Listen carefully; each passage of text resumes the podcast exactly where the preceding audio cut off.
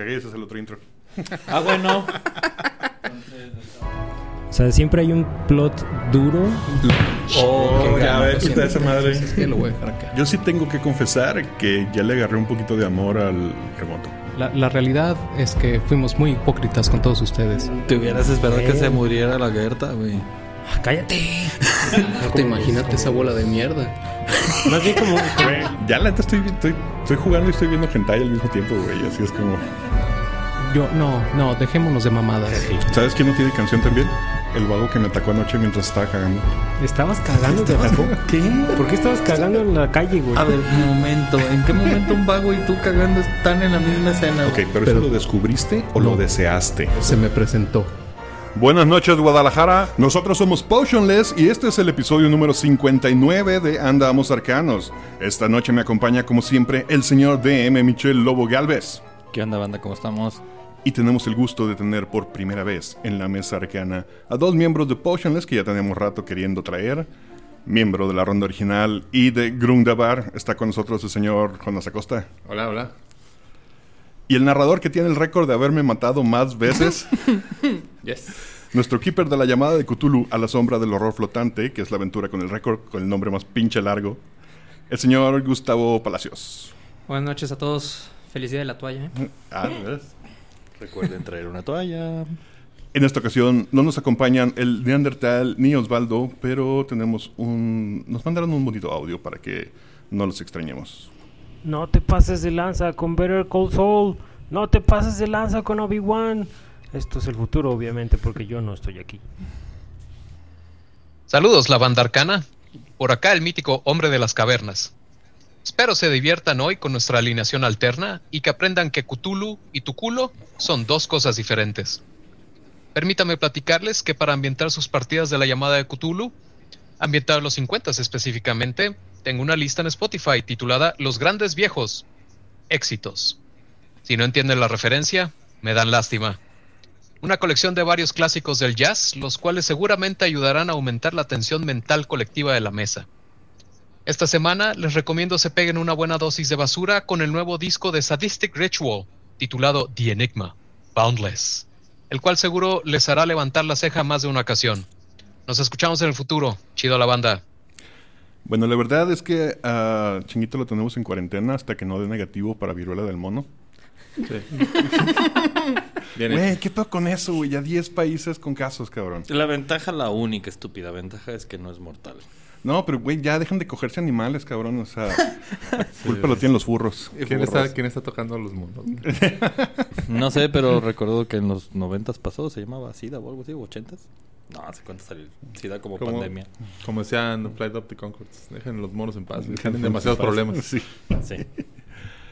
En otra noticia que estaba, que justo la vi antes de venir a, antes de que llegaran aquí todos ustedes. No sé qué tan vieja sea la noticia, yo la acabo de leer hoy. Acaban de descubrir tiburones adentro de volcanes. ¿Qué? ¿Qué? En un volcán este, marino sumergido en el Pacífico, acaban de descubrir varias especies de tiburones. Una que creían extinta, y ni siquiera tiburones raros. Hay tiburones martillo, hay tiburones blancos, hay- viviendo adaptados perfectamente a, la, a las condiciones de dentro del volcán. Dije, no mames, esa madre hace erupción, nos avienta un pinche charnado como volcán y ya no los puedes matar con fuego, cabrón. ¿Es neta? Sí, güey, Pensé, neta. este, juro que estabas pensando, esperando el pinche... eh, Sonido el acá. punchline, güey. Sí, güey. O sea, que ibas a decir una mamada así como... Estaba pensando como, ¿qué punchline hago con tiburones calientes, güey? o algo va a decir este güey. No, te lo juro, venía, iba a hablar de lo de la viruela del mono, pero luego leí esa madre y de hecho, aquí tengo la noticia, fueron fotos, la NASA estaba tomando fotos de la Tierra, de bueno, del, del mar, y de repente, este, al centrarse sobre este volcán, que saben que es un volcán activo, siempre lo han sabido, lo estaban estudiando y de repente, pum, está lleno de tiburones, güey, adentro. Y lo acaban de llamar el charc, charcano. Sea, se, quebra- se quebraron la cabeza. Esperen la película. No mames. Digo, si hay un Sharknado, surely. Pues en español está chido. Volca... Volcarón. Volcarón. Volcarón. Tiburano. Eso está- suena eso está más cabrón. a posición sexual. Oye, pues algo definitivamente nos quiere muertos, ¿no? O sea, viruela, COVID, tiburones volcánicos, güey. ¿qué, qué pedo? ¿Sabes quién también nos quiere muertos? Cthulhu. Una llamada que está entrando en este momento. Pues así es, señores y señores. El motivo por lo que invitamos a estos dos a estos dos amigos es porque el día de hoy vamos a hablar de la llamada de Cthulhu. Para los que no tienen idea de qué es de qué estamos hablando, estamos hablando de juego de rol basado en la obra del señor Heriberto Pérez Lovecraft. No, en realidad es Howard Phillips Lovecraft, más, más conocido como H.P. Lovecraft, que fue un escritor estadounidense, autor de relatos y novelas de terror y ciencia ficción. Se le considera un gran innovador en el cuento de terror, al que aportó una mitología propia los mitos de Cthulhu. Una línea, su obra constituye un clásico del horror cósmico, una línea narrativa que se aparta de las tradicionales historias de terror sobrenatural, satanismo, fantasmas, etc., incluyendo elementos de ciencia ficción, como por ejemplo razas alienígenas, viajes en el tiempo o existencia de otras dimensiones. En esta ocasión no vamos a hablar tanto de la obra literaria, sino del juego de rol que inspiró. Se llama precisamente La llamada de Cthulhu. Si no lo saben, La llamada de Cthulhu, el libro, es un libro de. ¿Qué? ¿40, 50 páginas? De Eh, chiquito. Más o menos, está cortito. El juego de rol no solo se trata acerca de ese libro, se trata acerca de toda la cosmología que creó Lovecraft alrededor de sus pequeños libros, porque son puros cuentos cortos. La mayoría. Ajá.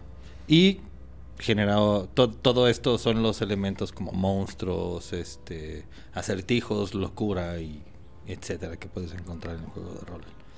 Pero pregunta para los dos. Como lo ha dicho Quetzal varias veces, si alguien no sabe completa absolutamente nada del juego de rol y solo sabe que existe Cthulhu, ¿por qué debería jugar eso y no una adaptación a something else?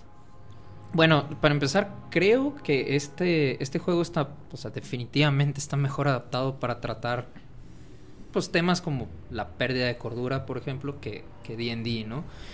Y eh, a diferencia de D&D, Call of Cthulhu no es, eh, bueno, de- de- a lo mejor va a haber un poco de debate, pues, pero no es un wargame como, como lo sería D&D, No, de hecho, pues. no, no lo clasificaría como... No, creo que a lo que se quiere referir Gustavo es que no es un hack and slash. No es un juego Sí, de sí, sí. acción donde esperas el encuentro físico. Porque Sí. el encuentro físico acá es, bueno, letal. Sí, sí, sí. De, de hecho, o sea, los combates en Call of Cthulhu son bastante cortos, ¿no? Digo, te habrás Y dado mis cuenta. cuatro ¿no? personajes muertos lo Sí, avalan. sí, sí. Híjole. Este, y, y no es un juego que ne- donde necesites un mapa y minis. O sea, realmente todo lo llevas este, con la pura narrativa y El el imaginario. roleo, ¿no? Sí. Sí. En, en ese aspecto creo que sí tiene esos, esos beneficios por encima de de D&D, ¿no? Algo, Perdón, ahorita mencionaste lo de la cordura, lo cual es un tema característico de, de este sistema que no encontramos en otros como D&D. ¿Qué es la cordura en- y cómo funciona y para qué sirve en Call of Cthulhu? Ah, ok, eh, una de las ideas principales de Lovecraft es que ah, el universo es incomprensible, ¿no? O sea, realmente tratar de entender muchas cosas del universo es imposible y si tratas de hacerlo, mientras más conocimiento tienes, más loco estás, ¿no? Por- porque desafían tu entendimiento de las cosas. Entonces, en- en- siguiendo eh, como esa línea, en Call of Cthulhu hay un sistema donde los jugadores, además de su HP, tienen un, eh, un nivel de cordura, ¿no? Y enfrentarse a monstruos o usar magia, eh, cosas que, que desafían pues el cómo ves el mundo, hace que, que tus personajes tengan pues pérdida de cordura, ¿no? Que- que Entonces esos puntitos eran para cordura, no eran confeti. Yo lo estaba tirando muy felices. No, hombre. bueno, definitivamente se pierden fácil en el Uf. juego, ¿no? Creo que es algo que cabe de destacar dentro de la mecánica. No es algo a lo que te puedas aferrar mucho, a pesar de que puedes llegar hasta tener hasta 100 puntos de cordura. Bueno, 99 creo. 99, sí. Eh, se va a ir, te lo juro. Y va a ser rápido, también te lo juro. Entonces, perdón, ¿considerarías, Jonás, que es un juego que lo juegas pensando en que se vaya a la verga tu personaje? ¿O si puedes pensar en aventuras Mm. largas? No, yo la verdad es que aquí como vengo como a, predicar la palabra de Call of Cthulhu porque ah, para mí es el juego más versátil de rol que he jugado yo nunca. Ok, Y puedes jugarlo tanto como nos vamos a volver locos todos y nos vamos a morir. a huevo. O lo puedes jugar como vamos a hacernos viejos, sabios, con sabiduría del universo, pues, ¿no? Y Me- puedes jugar con las dos, con los dos vertientes. Me vengo enterando que existe esa posibilidad en Y los si te hubieran dicho antes. Yo, yo, Sí. yo he pensado, ya he tenido como ya varias planeadas, varias, este, par- varias campañas que, que como, como pensando en que los en cuidar los personajes, que dure mucho. Ok. No Call of Cthulhu es famoso por te vas a morir rápido, pero también creo que se puede jugar como pensando como, como que vas a durar y que vas a durar en, en lo peor, pues, o sea, que cada vez vas a estar más jodido en- sí, que, de la pues, cabeza, pues. ¿no? Ok, ok, ok. Sí, y bueno, también es, es la idea de los mismos personajes, ¿no? O sea, nadie entra a resolver un misterio pensando en, ah, igual y me muero al final. O sea, la, la idea claro. sí es aferrarse a la vida y aferrarse a lo poco de cordura que les queda al final y pues a donde lleve, ¿no? Hay un, por ejemplo, con lo que mencionaba la versatilidad, Jonás. Yo tengo una partida con unos compas en las cuales ellos armaron dos personajes, uno en 1920 y uno en el 2020. Y es- son los mismos, son la herencia del mismo personaje. Y el chiste es que están actuando, cada vez que interactúan con ciertas cosas de lo oculto, tienen manera de interactuar entre esos tiempos. Y el desarrollo de la aventura, todos están encantados porque no saben qué va a seguir. Yo tampoco sé qué sigue, no me pregunten. Pero el, el, el- el sistema te da tanto para sostener esa narrativa fantástica de viajar en el tiempo y de estar transmutando cosas que dices, güey, qué bonito, güey. La neta sí, ¿no? está muy chido. nos, está- nos estamos yendo como, como muy lejos a, a la- a- a lo que es of Cthulhu porque tiene posibilidades infinitas. Machín. Pero el, el juego en sí, o sea, para los que no lo conocen, ya trae como un sabor, pues, ¿no? Está ambientado como en los años 20 o en los años 40. Por lo general las aventuras son como de ese estilo y ya traen ese como sabor, pues, ¿no? Eh, está chido porque es como muy de jugar como en- antes de la tecnología, creo que Ok. también es como lo importante también como para mí en el juego. Ujú. Y, y, y tiene mucha esta ambientación como, como que ahora está como romantizada de esa época de los años 20, ¿no? Y como esos antaños imaginarios que pues ya, ya ni nos acordamos cómo se vive en esos tiempos, ¿no? Ujú. Donde la luz era como... La luz eléctrica era poca, pues, y se usaban velitas y así, y todo era como mucho más tranquilo y mucho más lento. Y trae ese, ese sabor ya, el, el juego ya como, como pensado para que lo trabajes en eso. De hecho, sus hojas de personaje están más o menos pensadas como para esos años, como creo que son 20 y 40 Se Sí. supone. O 20 y 50 Soñé algo así. o hay una versión todavía más Dark Ages. hay Sí, un sí montón. Hay. Dark Ages, hay Cthulhu Tech, que es en el mega futuro. Está este Cthulhu moderno, que es en tiempo actual. 2000 ajá. Ajá, hay, hay- creo que la cosmología la han utilizado para un montón de cosas, pero en este caso vale la pena mencionar que estamos hablando exclusivamente de Call of Cthulhu, séptima edición de Chaosium, que es la que, como mencionas, maneja estos dos este, hilos de historia, que son los 20 y los 40. Eh, también como conocido como novela noir, ¿no? Eh, trata, para los que recuerdan esto, si es que no están igual de, si no están tan jóvenes, jóvenes, es Dick Tracy, eh, el típico investigador detrás de la mesa mientras... Ah, bueno, o, o los que vieron Detective Pikachu, por ahí va. Sí, sí, de Detective. Pikachu es es, noir. es muy cutulesco el Pikachu. Exacto. Es horrible, indescriptible. ok, comentaban que no está tan enfocado hacia el combate y el enfrentamiento. a- bueno, asumo que es más a la investigación. No asumo, Sí. lo sé, lo he jugado, pero bueno. Sí, Entonces, si en D&D, por ejemplo, tenemos estos atributos que obviamente están diseñados para los enfrentamientos, no tanto para el rol. Acá, ¿qué atributos hay para fomentar este tipo de, de mecánica? Ya Ah. hablamos de la gordura. Decir, mm, por ejemplo, creo que vale la pena mencionarlo el hecho de que tu atributo puede cambiar si estás gordo o fuerte. Fuertecito o marranito. Sí, de hecho, cambian muchas cosas. ¿no? Ah, no, pero, eh, o sea, bueno, eh, con atributo te refieres al juego eh, o a los personajes. A la mecánica del juego, a la hora que estás armando tu, tu personaje. Este, la, digo, la idea principal, y ya lo dijiste, de- muchos de los juegos van en torno a resolver misterios, ¿no? De hecho, muchos es como empieza. Eh, creo que el, el juego facilita al Keeper, que es el nombre que tiene el Game Master en, en este juego, facilita el control, digamos, de la partida, pero a través de pistas, ¿no? Eh, de la entrega de handouts. Ideas. Sí, y, y- y de hecho los personajes tienen características que les permiten pues ese tipo de cositas, ¿no? La tirada de idea, por ejemplo, cuando están muy pinches perdidos. eh, Yo la he utilizado Bueno, más de una vez, pero hablabas de un atributo específico para la narrativa. Idea es uno de ellos. Idea.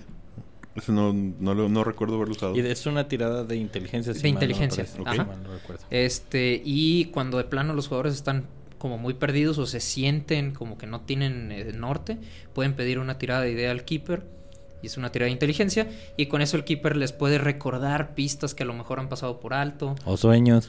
Sueños o de plano les puede dar una pista que no encontraron porque no buscaron donde tenían y pues es la oportunidad perfecta, ¿no? Para, ah, ¿te acuerdas que encontraste así una chingadera, ¿no? Entonces e- es una de las mecánicas que se presta, ¿no? Para, para eso. Otra de ellas sería la de poder. Power. Sí. Que Eh, es a la vez es parte de educación, creo. Eh, no, Power es No. como fuerza de voluntad, ¿no? Sí, Pero- es como un poder interior, digamos. Sí. Como una fuerza de voluntad, tal cual. y, y es la que se usa principalmente para hechizos. De hecho, sería. Es, es Poe, ¿no? Power of Will. Sí. Tal cual. Sí. Creo que sí. Lo que me lleva a preguntar, acabas de mencionar hechizos. ¿Nos podrías describir qué significa un hechizo en Cthulhu? Porque todo el mundo piensa en el grimorio y el mago en la montaña tirando rayas a lo pendejo. Sí. No.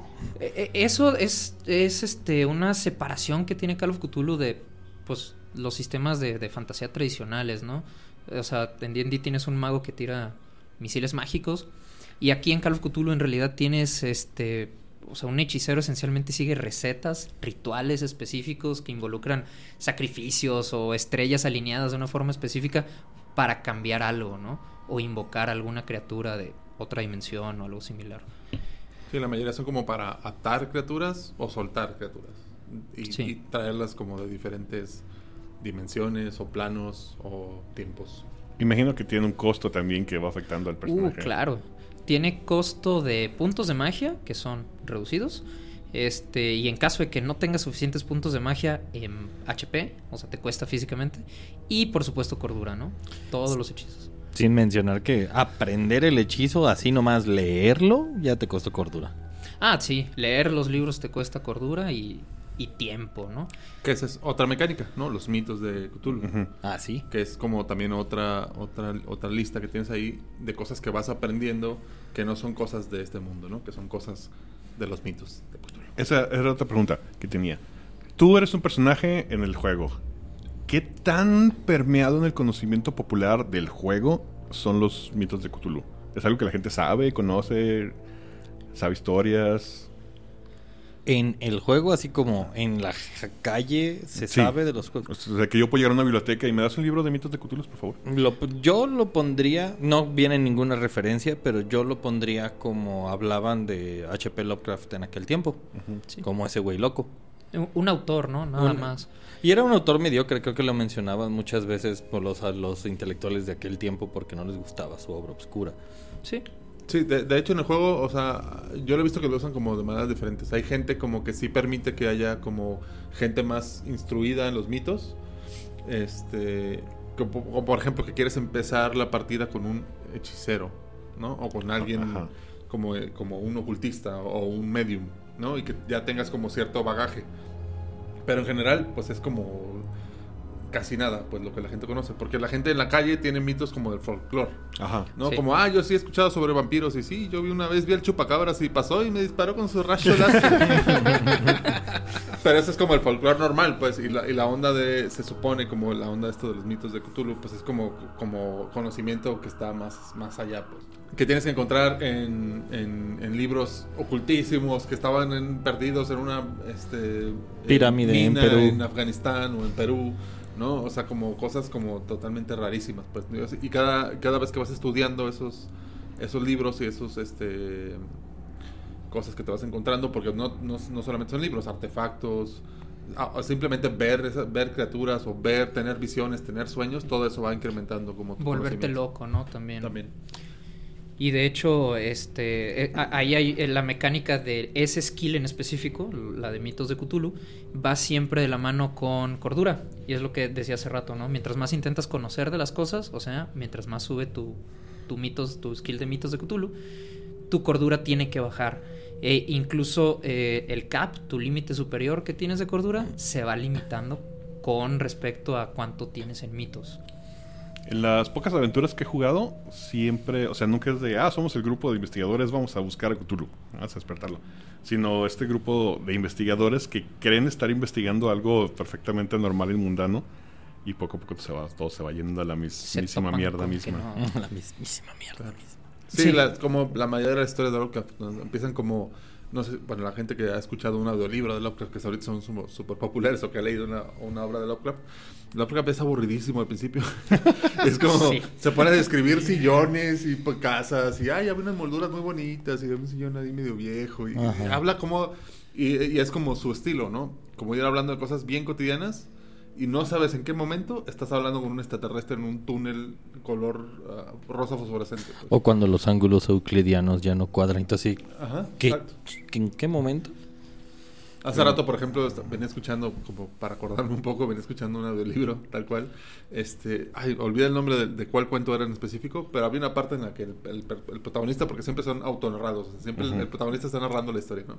Voltaba hacia atrás y, y- y el cuarto ahora eran nubes como eh, radioactivas.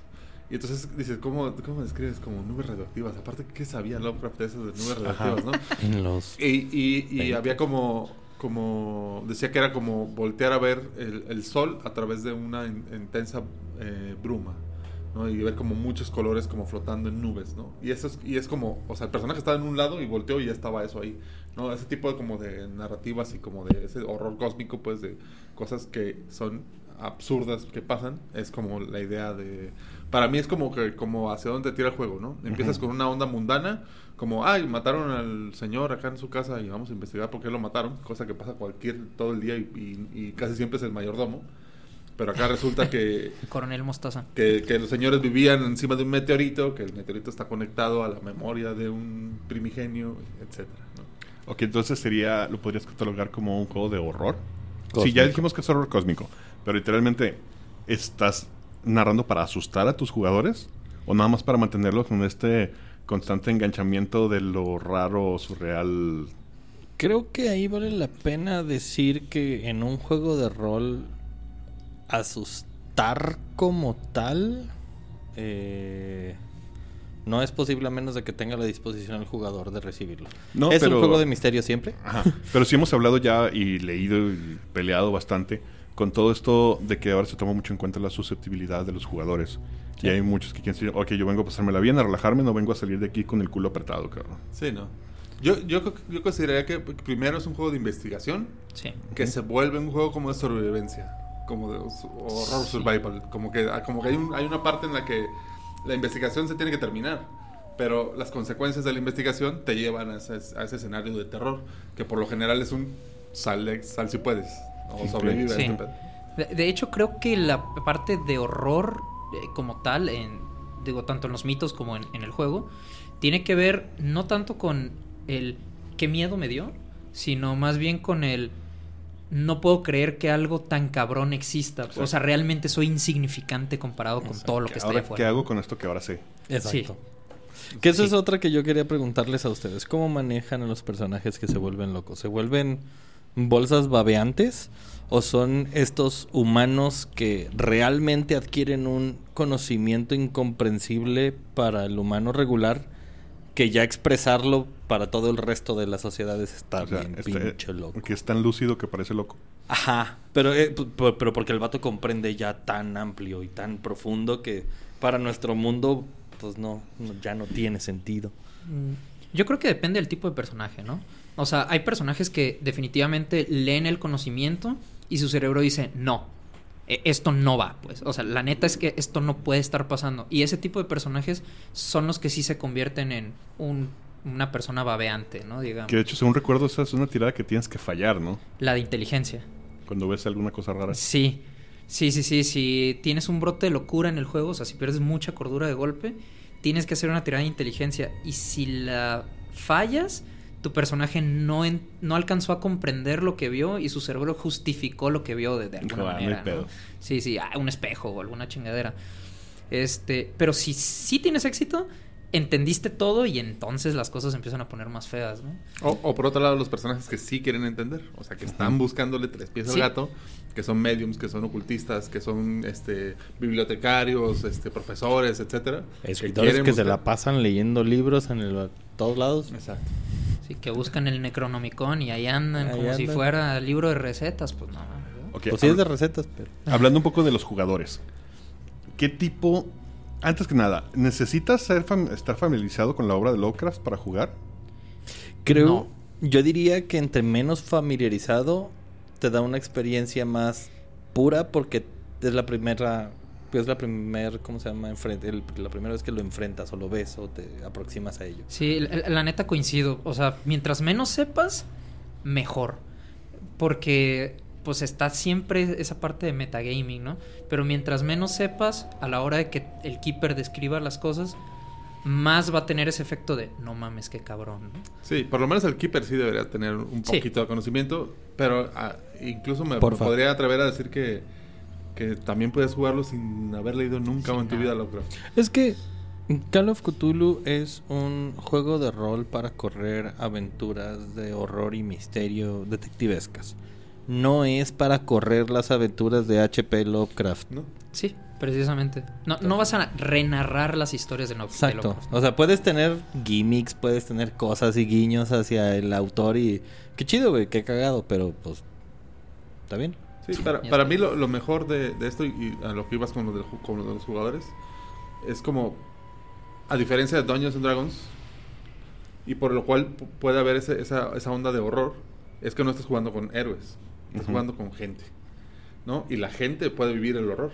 Un héroe, pues, es- pues está encima de, de cualquier cosa que le salga, ¿no? O sea, si tú traes un, un bárbaro y, y se te aparece este, un gigante, pues dices, pues de aquí, de a, A ver cómo nos tocas, ¿no? ¿no? De a ver Ujú. cómo nos toca. Pero si tú eres un humano normal y se te aparece un gigante, te cagas. Sí. Primero te cagas.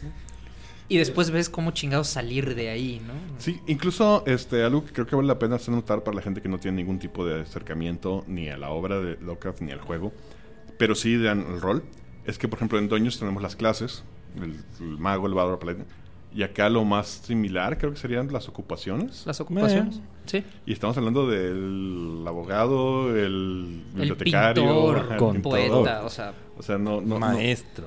Sí, sí, puede haber alguien como que diga, el, el cultista. Ah, órale. Sí, Pero también puede ser el, sí, el, el reparador de zapatos. cualquier cosa. Sí, Fontanero. digo, a, a fin de cuentas tienes a personas ordinarias encontrándose con cosas que están muy por encima de ellos, ¿no? Y pues ni modo, tienen que tratar de sobrevivir. Entonces va a tratar de sobrevivir igual un profesor que ¿O un no? plomero, ¿no? Entonces, eh, estaba hablando de al- alguna partida en la que tenía donde uno de los personajes decidió tirarse a la locura. O sea, él vio el ritual en medio de la sala y en vez de detenerlo, él dijo, no, güey, tengo que completarlo. Y tenía una, una backstory la cual, la, fa- este, ¿cómo se, cómo se dice? Apoyaba esa decisión. Pero el vato terminó cerrando la, el hechizo y trayendo una madre que se lo llevó al infierno y lo convirtió en un lord. Pero mató a todos sus compañeros. Sí, de a huevo, digo, a fin de cuentas, pues personas normales, ¿no? Llevadas a extremos, este, pues muy cabrones, física y, y mentalmente, ¿no? Entonces sería, por ejemplo, otra diferencia es con Dungeons, por decir. Porque en Dungeons, dependiendo de la aventura que estés jugando y de qué tanto la juegues, puedes ir a partir de la madre de un dios.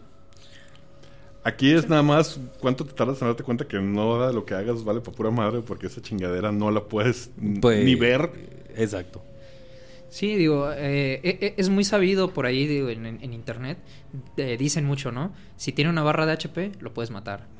Y pues aquí en, en Cthulhu la idea es, pues sí, tienen HP, ¿no? Pero pues te topas con pinches números de, ay, güey, tiene mil de HP. ¿Cuánto hago con mi pistola? No, pues haces 10, güey. No, pues no mames, ¿no?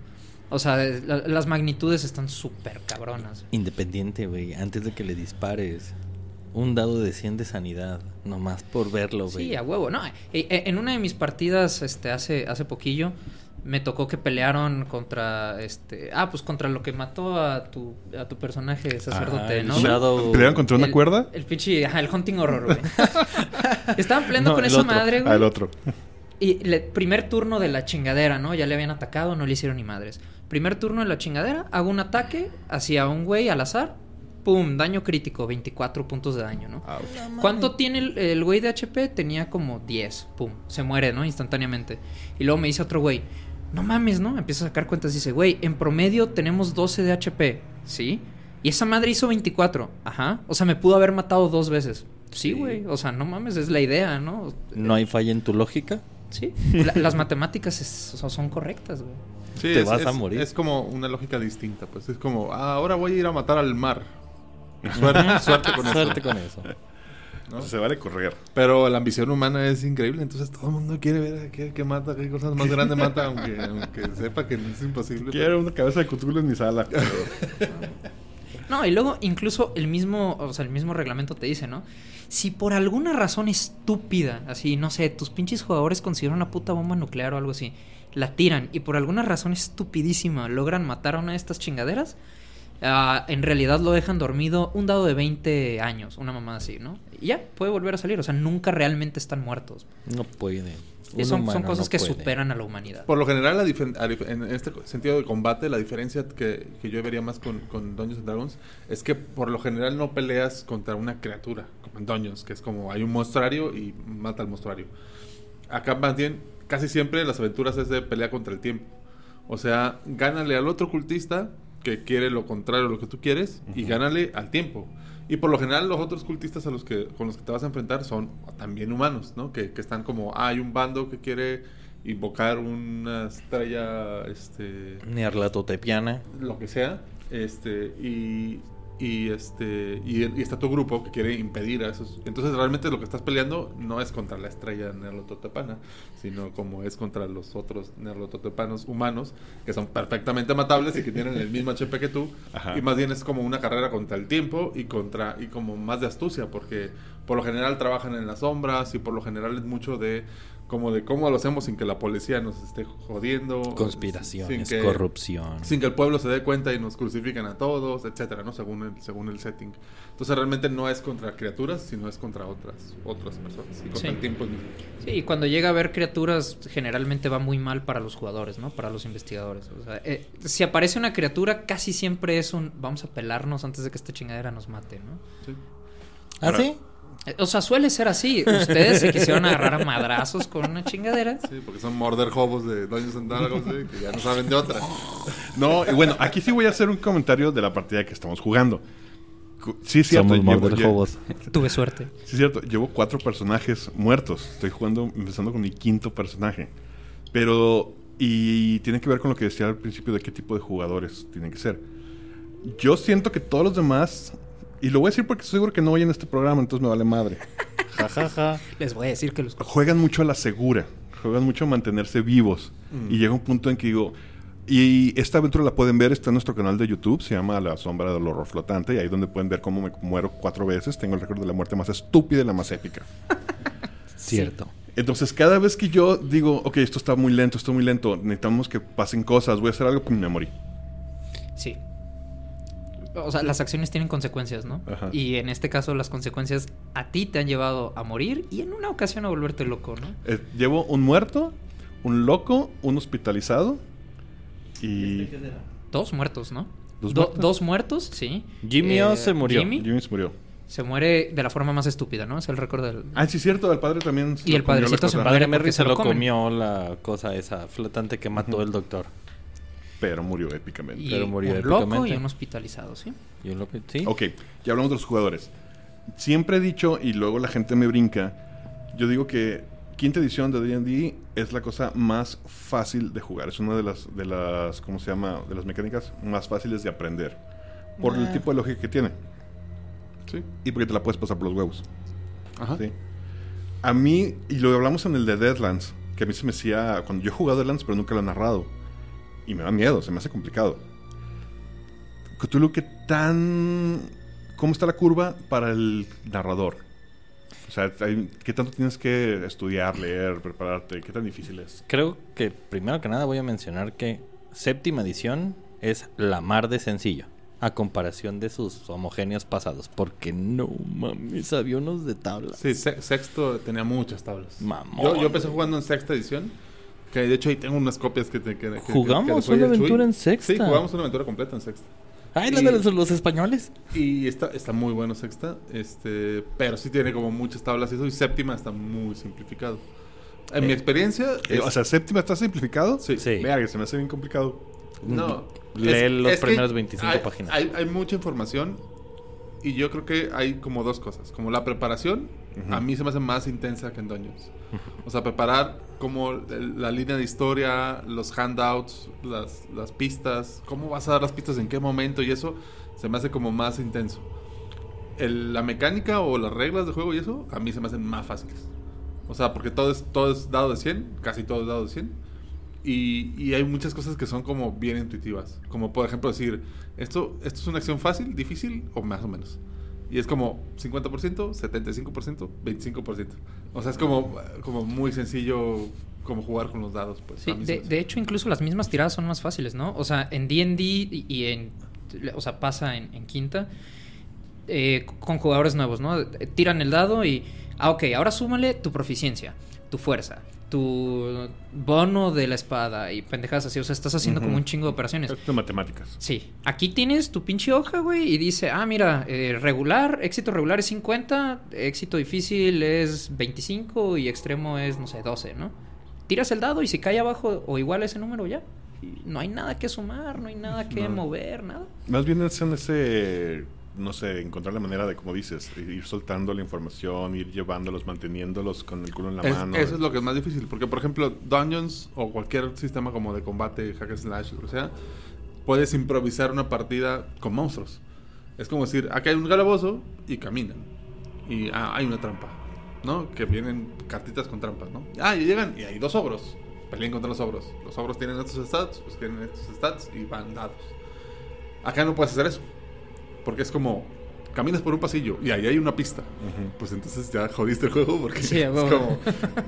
¿No? O sea, tienes que, tienes que hacerte como muchos escenarios mentales de lo que podrían hacer tus jugadores y de cómo es el escenario general y, y- y como ir como unos 20 pasos adelante y saber todos los detalles de dónde estás colocando las pistas, qué tipo de pistas estás colocando, dar pistas sobre las pistas. Entonces sí es Qué como tan mucho más crípticas son ¿Qué, las qué mismas relevancia pistas. tienen, güey? Porque luego también hay veces que hay pistas muy importantes en un lugar, güey, y los jugadores entran y, ah, no mames, está chido la habitación, no, vamos aquí al lado y se salen y dicen, no mames, güey, ¿cómo llamas la atención, no? ¿Cómo haces que se regresen? Entonces aquí no puedo hacer lo que yo hago en Dungeons de que armo todo lo que creo que van a hacer y al final deciden no hacer eso y digo, ah, ok, vamos, ¿a dónde quieren? A otro lado, perfecto, no importa, dejen improviso y les pongo lo que de todas maneras les iba a poner acá, pero no es lo resquineo. Entonces no es una taberna, es el... Lo- también, la- también puede ser. O sea, siempre vas a poder hacerlo y la habilidad de hacer eso como DM es muy buena. Pero tiene que ver con que si vas a entregar algún tipo de pista, ¿cómo se las vas a presentar? A pesar de que digas, aquí sí importa de, güey, es que la pista era el órgano podrido del cuerpo en el anfiteatro, güey. Pero estos pendejos se fueron al bar. ¿Cómo pones esa pista, güey? ¿Cómo les dices, güey, el pedo es que vayan al No, y bar"? si, y si le diste la opción de ir al bar, es que porque en el bar había otra pista. Ajá, o sea, tiene- O- tienes que dar una persona de interés. Mucho también es mucho eh, eh, narrativo y de diálogos. Entonces muchas pistas las suelta la gente. Pero también no está chido, por ejemplo, que llegues a un bar y digas, oiga, estamos aquí investigando sobre unos acontecimientos. Ah, sí, vengan, yo les digo todo. Sí, sí, O sea, nadie Güey, así. todos, todos, cada mesa en la que he, jugado, hay alguien así, güey, de... Oye, güey, ¿qué, qué tengo que tirar para saber qué está pasando? Espérame, cabrón. Sí, definitivamente no es como para jugadores como muy nuevos, como muy entrando en el rol. Porque mucha gente luego como que empieza a jugar con las mecánicas y eso les gusta. Como les, les platicaba hace rato que hoy tuve un- una partida con mis alumnos. Y, y jugamos muy a gusto, estaba muy chido. Daños en Dragos, muy sencillo. Le partimos, el- así como le dije hace rato, un pasillo, un ogro y pártenle su madre, ¿no? Y ya está. Y las risas, pues, ¿no? Total, divertidísimo. Una hora o dos horas ahí en la escuela. Este, y luego, luego los vi que estaban como este, viendo este cómo construir personajes y estaban viendo el D&D Beyond y estaban ya metidos, ay, ¿y cuánto cuesta el manual? Y no sé qué, ¿no? Ya estaban, ya estaban ahí, luego, luego ya los prendí para, para que se pusieran ahí a, a, a, a ver qué onda con el Dungeons, ¿no? Pues muy sencillo, es un juego como de muy fácil acceso. Pero este juego, como que eh, todas esas, esas ondas como mecánicas de cuántos dados necesito y todo eso es como, como, como que ya pasaste esa etapa. Ok. Y como que ya estás en una etapa más de, oye, quiero una- tener una experiencia más profunda, pues más amplia. Más inmersiva. Y quiero, y quiero actuar más también, porque también es mucho más de actuar, mucho más de rolear. este, Mucho más de tomar notas. de tomar notas, de acordarte de cosas. Por ejemplo, Osvaldo Changuito es súper bueno para eso. Porque recuerda todo y apunta todo. Creo ¿no? que toda la mesa dependemos de eso con Osvaldo. Totalmente. Gran porcentaje. que Es que está en Call of tomando Cthulhu notas. y en cualquier otro Sí. juego. Qué bueno que Chaquito Casi está tomando siempre. notas. Este, eh, eh, o, o, por ejemplo, gente muy curiosa también, por ejemplo, de que, que, que se, que, se, que se mete en el papel y que está así de, ay, si preguntamos acá y nos querrán decir, y como que se mete más en, esta, en Sí, este juego. más ¿Crees que lo puedas sobornar y a lo mejor y nos hace el paro? Sí. Exacto. Entonces también requiere un poquito de histrionismo del, del narrador. De echarle un poquito a la actuada también. Eh, a veces sí. Sí. Este, Porque digo, es que al- luego hay, hay Toños Mastes que dicen que no, yo nunca voy a hacer voces. Ay, no mames, güey. ¿Te, eh, ¿te acuerdas la primera que jugamos? Que sí hice un chingo de voces. Luego me cuesta trabajo, güey. Pero sí, eh, la neta sí. O sea, el, el Lo aspecto, suficiente. sí.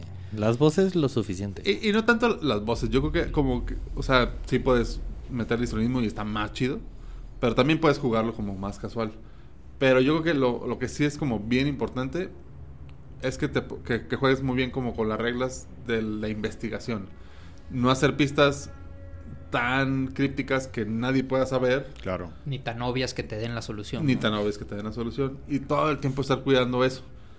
Y, y aparte también, de vez en cuando, meter algo de acción. Porque también, si es puro leer y puro pistas y puro vamos a la Sí, biblioteca tres aburre, meses. ¿no? Que, su- que supongo que habrá quien le guste jugar así, que Ay, yo no me sí. quiero, no me quiero agarrar potazos nunca. o sea, Yo quiero- no conocía a nadie, pero seguro. Eh, ahora, ah, una, una de las cosas también con las que me he topado que es difícil para los keepers, eh, no es tanto las voces, sino es cómo va a actuar este personaje en esta situación, ¿no? Porque a, a lo mejor en D&D puede ser un poquito más flojo con eso. Este, pues digo, no, un vendedor es un vendedor y un guardia es un guardia. Pero aquí eh, tienen información, tienen este, como sus propias metas. A lo mejor llegó este güey y trae una pistola y pues la neta a este güey no le gustan las pistolas. Entonces, eh, o sea, ese tipo de, de- de detallitos sí juegan luego papel, ¿no? En cómo se comportan. Eh, de, de hecho, ya les pasó a ustedes, ¿no? En una que. En una de las partidas en específico que les tocó un personaje que tenía que ser racista, ¿no? O sea, que venía en, la aventura marcado de que, güey, es racista. O sea, tómalo con. No, con hablando de Estados Unidos en los 20. O pero, sea, ajá, era parte de la cultura. Entonces, el, el actuar como todos estos personajes puede llegar a ser demandante, ¿no? Para el keeper. Ok. Ahora, cuando la muerte de los personajes se muere, se muere. No hay de tirar de salvación, de regresarlo, de. Hay hechizos para regresarlo, Depende. compadre, pero no sabes qué chingados va a volver de allá. porque- la muerte puede ser una cosa y, Sí, sí. y ya sí. de muertes a muertes. Hay muerte- depende cómo lo hay quieras muertes chiquitas. Algo, Hay muertes chiquitas. algo que no hemos mencionado que creo que es también parte esencial del de los personajes en esta en este juego de rol es el background y los problemas mentales que conlleva su creación. O sea, tú desde que creas al personaje ya traes una filia y una fobia. Ok. ¿Y eh, qué significa? Que puede ser, este, ¿cómo se llama? El baletofóbico. El baletofílico, el, amas la, la- el ballet. Eso no significa que cada vez que veas una obra de ballet te vas a detener como baboso a verla, sino el día que tu sanidad falle lo suficiente, vas a tener un brote de locura.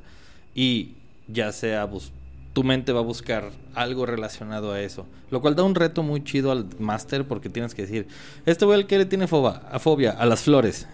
Mierda, estamos en una ciudad, ¿qué le pongo?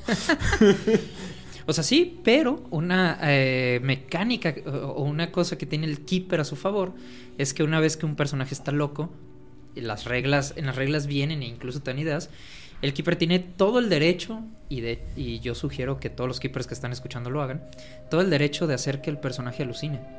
O sea, tú le puedes decir, eh, güey, volteas y donde antes había un carro, ahorita hay una flor gigante, güey. Exacto. No mames, güey. Eh, El vato no tiene forma de decirte que no. o, o sí la tiene, pero implica una tirada de dado, ¿no? Es la de cuestionar la realidad. Si tú cuestionas tu realidad, tiras el dado. Y si tienes éxito, ah, güey, no, siempre sí es un carro. Pero si la cagas, pierdes más cordura todavía, ¿no? Apliques la de volteas y ves. ¿A qué le tenías miedo? A las flores. Ah, una flor gigante. A, a mí, por ejemplo, también como, como este eh, un tip para los, para los keepers, me gusta mucho jugar con la, con la cordura como de maneras más sutiles. Eh, por ejemplo, en la mesa es normal que la banda está distraída y que alguien agarró la pizza o se paró al baño y eso, y cuando regresa y pregunta qué pasó, le dices algo completamente distinto de lo que le pasó a los demás. Entonces los demás van a hacer cara como de... "No, como de, "Ay". Pero él no sabe porque estaba en el baño o lo que sea, y entonces ahí empiezas a jugar con esas realidades alternas. Y, y, y no, no es tan, como a lo mejor tan evidente como, ah, ahora el carro es una flor, porque sí, tota- ah, también uso esos recursos, obviamente están chidos. Pero también como cosas como chiquitas, como, como ah, paro eh, oreja aquí en esta puerta. No escuchas nada. Pero por media hora. no, así como, ¿por, por, qué no, ¿por qué no escucho? No sé qué te está pasando. ¿No? O sea, como llevarlo como a cosas un poco como más terrenales que lo hagan sentir como que te hagan sentir realmente incapacitado pues o sea no nada más como que ay alucinaste y viste un mono por ahí sino como cosas que te están pasando en tu cuerpo que no sabes por qué están pasando o información que te está llegando que no sa- que, que a lo mejor ni te das cuenta de si es correcta o no y tú estás con una idea y tu equipo completo está con otra ese, esa versatilidad te permite Call of Cthulhu. Creo que sí me gustaría después hacer un programa con ustedes otra vez, pero ya enfocados a qué hacer como narrador para meterle el Va. miedo a Cthulhu a tus jugadores. El yuyu. ¿Seguro? Ok, Yo estoy viendo, jalo. estoy viendo que traes un librote. Ay, sí. Este, ok, ya me convenciste, quiero empezar a jugarlo, lo voy a, voy a correr una aventura. ¿Qué es lo que tengo que comprar? ¿Con el puro core book tengo? ¿O tengo que Antes comprar de más comprar, cosas? antes de comprar, lleva- vete al Quick Starter. Sí. Es, es, Es- es la gratis, mejor creo, opción. Sí, es, es gratis. hay un El Kickstarter. Quick Quick Start. Starter. Es Sí. gratis, está la No página de Chaos, Kickstarter, Quick Starter. Quick Starter, sí. Rápido, empiezable. Ok. Y tiene oye, una campaña así chiquita, una aventura. Tiene la, mansión Corbit. Ok. Ah, y sí, las sí. reglas súper sencillas, ¿no? Eh, pero ahora, ok, te quieres meter más a fondo. ¿Qué necesitas como Keeper? El libro del Keeper nada más, güey. Y tus dados, ¿no? Naturalmente. Sí. Este, pero con el puro libro, eh, de hecho es bastante chido porque el libro del investigador y el libro del keeper son esencialmente el mismo libro, con la diferencia de que el jugador no trae las estadísticas de monstruos ni los hechizos. Y que, el, Que es un libro que le puedes soltar a los jugadores. Sí. Es que es un libro que trae opciones para los jugadores. O sea, por ejemplo, trae más presets de ocupaciones. Que, que yo lo que hago, por ejemplo, le suelto ese y me dicen, oye, me quise ver los monstruos, pero no te los vas a encontrar. Y si te los encuentras, no te vas a enterar. Va a Eh, ser demasiado o- tarde. A huevo. Y puedo cambiar todo de todas maneras. Sí, ¿no? Hablando de mecánicas, ¿qué tan fácil es doblar las reglas en este, en este setting? Como en D&D, que realmente te las puedes pasar por el- Empujarlas. No, creo que aquí. o sea, pero no para las- jugador o para keeper. Para Keeper.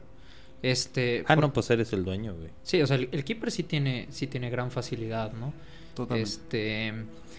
Ahí lo único que pudiera jugar en contra del keeper, la- y habrá muchos este, Game Masters que la neta no me lo pueden negar, es que les pides una tirada y tú deseas en lo más profundo de tu corazón que tengan éxito y luego la cagan. O que la. En este, en este juego siempre el jugador sabe cuando la caga, ¿no? Porque tú le dices, eh, güey, quiero un éxito normal o un éxito di- difícil y él sabe cuánto necesita para el éxito. Pero más allá de esas tiradas, que pues neta no hay forma de hacer trampa, el keeper sí puede doblar las reglas tanto como, como quiera, ¿no? Digo, a fin de cuentas, pues son monstruos horribles que nadie puede comprender. Y el jugador, y el jugador tiene herramientas para empujar las reglas. Tal vez no doblarlas, pero sí empujar su suerte como es- estaba utilizando un lockpick y se me rompió el primer lockpick. Ve, quiero volverlo a intentar. ¿Qué haces? No, pues meto un desarmador y le pego un putazo. ¿Comprendes que si sale mal se va a poner peor? Simón, ah bueno. Y Sí. pueden salir excelente o ¿qué hiciste? Rompí también el desarmador y me atoré la puerta. Sí, que, que esa es la mecánica de forzar las tiradas, ¿no? Exactamente. Eh, O empujar, les llaman en inglés push. Y este, y de, y de hecho también está la mecánica de suerte. O sea, suerte es un, es un valor que tienes como fuerza o Ah, sí, constitución y lo vas consumiendo. Normalmente tiras y dices, sí, chin, me pasé en mi tirada por cinco puntos, ¿no? Gástate cinco puntitos de suerte y tienes un éxito. El pedo es que después el keeper puede pedir una tirada de suerte y pues ya estás jodido, ¿no? Sí, yo tomo de eso como hipocondriaco con, homeopatía, güey. Machín. Sí, de- de- de- y, y- y esa mecánica de suerte está chida porque se, te ayuda a, a darles un falso sentido de seguridad a los jugadores. Porque hay jugadores que tienen 80 de suerte, no hay pedo, güey, me puedo gastar un chingo de suerte. Gástatela. Tú gástatela, güey. Ten todos los éxitos que quieras, papi. Pero a la hora que necesitas de neta la suerte, pues ya, ya te ¿Eso no se recupera? Eh, ah, depende, depende de las aventuras. Generalmente terminando capítulos o, eh, o la aventura les das un dado de 4 de suerte, ¿no? Un dado de 6. Esa, esa es otra. No es como en Dungeons de que ah, duermo mis ocho horas y ya estoy enterito al día siguiente. Ah, no. No, no, no. Es- intenta ser un poco más realista. Creo que la curación a partir de heridas graves es un punto por semana. No, y aparte puedes decir, oiga, voy a dormir ocho horas. Y tú, sí, duérmete, luego las pesadillas. Sí, a huevo. Ahorita, vamos a hablar en los sueños, no te apures. te, te curas tantito el HP y la cordura se te va, ¿no? y, y no, y, y- y de hecho, pues como dice Mitch, es... O sea, eh, si no tienes heridas graves, te curas un punto por descanso largo, ¿no? Por una noche de sueño. Y si no son heridas graves. Y si no son heridas graves. Si Porque tienes es, heridas porque graves... es como la vida real. O sea, tienes una herida grave y no te vas a tomar una poción que te la cura. Ajá. O sea, tienes que ir a un hospital con un médico Con a que te haga un- tratamiento. una cirugía. A que te cierren Y con lo de la cordura, de la también pierna. te puedes, los brotes de locura y todo eso que dices es ir a terapia y... Ah, eh, es que hay dos tipos de brotes. ¿no? Había terapia en los 20 Sí, Sí. y este... Y había también ir a rezar. Y- involucraban a la ayahuasca. mucha electricidad. La terapia de los 20, güey, también. Podrías decir que eras choqueante. Este. Y. O sea, lo que dicen de las heridas graves, ¿no? Ok. ¿Sabes qué, güey? La neta, un pinche monstruo me abrió aquí un costado y me- se me está saliendo la tripa. Pues tienes de dos, güey. Te vas al hospital a curarte para que tu monito esté intacto. Pero pues el reloj sigue sonando, ¿no? ¿Qué vas a hacer? No, pues pónganme un pinche parche y me aviento así. Pues eso es lo que ayuda a que los mismos personajes se vayan retirando tan rápido. Pues, güey, vas contra el reloj, no puedes tomarte el tiempo. de- Y tu compañero, o tu compañero te vuela la pata. Sí, o por lo general los settings son en montañas, selvas, también Medio muchas del veces son en la ciudad y o lo que sea, medio del mar también, entonces los médicos pues no siempre son Son escasos, Son ¿no? escasos. A menos que alguien sea médico en tu partida y tenga equipo. Ah, Como y- es nuestro caso, y por favor no lo mates, Gustavo. Y lo que te decía de cordura, no te prometo nada, Mitch.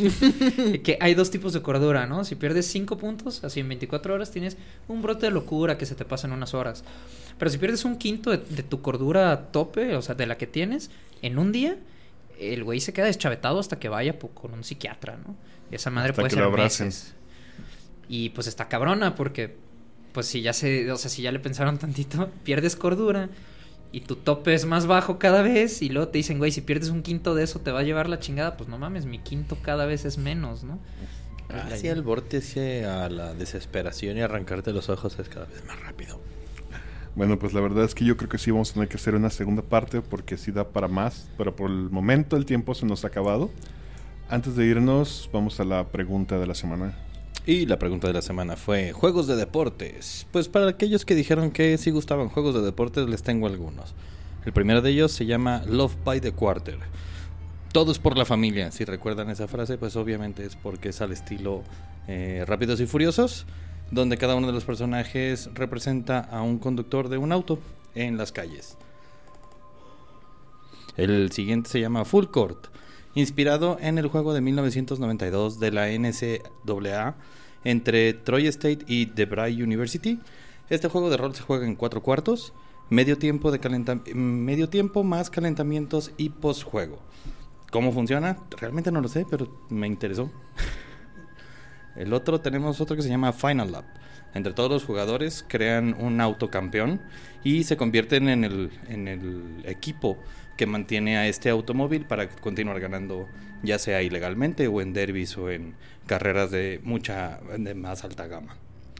Otro de ellos es My Way, en la cual es, juegas, es un juego de rol en solitario, donde juegas a un luchador, al estilo de la película de Wrestler de Mickey Rook. Ok. Otro de ellos es muy curioso, se llama Road, Reel and Fist. Si eres amante de la pesca, este eres un héroe de fantasía que tiene que ir a salvar su comunidad pescando al- a la leyenda, al pez legendario que vive en el lago de la chinga. Está interesante, está bonito. Y por último tengo Worldwide Wrestling, donde los jugadores obviamente son luchadores y está lleno de guiños a la WWE. Y claro, siempre que llegue un invitado que no sea jugador, te da la oportunidad de que se vuelva comentarista del partido. Cual es divertido. Y bien, y si les gustó la musiquita que estuvimos escuchando de fondo, es del compositor Graham Plowman, que pueden ir a su canal de YouTube, así Graham Plowman Composer, creo que es, y tiene muchos playlists para ambientar partidas de Cthulhu. Muy bien. Y por último, la pregunta de la siguiente semana. Juegos de rol de cocina. Ok, va. Pues muchas gracias, señores, unas por habernos acompañado. Gracias por invitarme. Estuvo Sí, chido. gracias. Gustavo, ¿cómo se la pasaron? Bastante bien. Bien, muy agradable. Aquí los vamos a tener de nuevo pronto, espero. Va. Michelle. Ojalá. Muy buenas noches. Y yo soy Quetzal Revolver diciendo tengan noches indescriptibles. No olvides seguirnos en todas nuestras redes sociales. En Twitter y en TikTok estamos como Potionless MX. En YouTube, donde podrás ver nuestras sesiones de rol. Y en Facebook, donde puedes enterarte de todas nuestras noticias, nos encuentras simplemente como Potionless. También en Facebook puedes ir a cotorrear con nosotros en la rolería. Y si quieres conocer qué es la ronda y seguir sus aventuras, visita nuestro webcomic en www.potionless.com.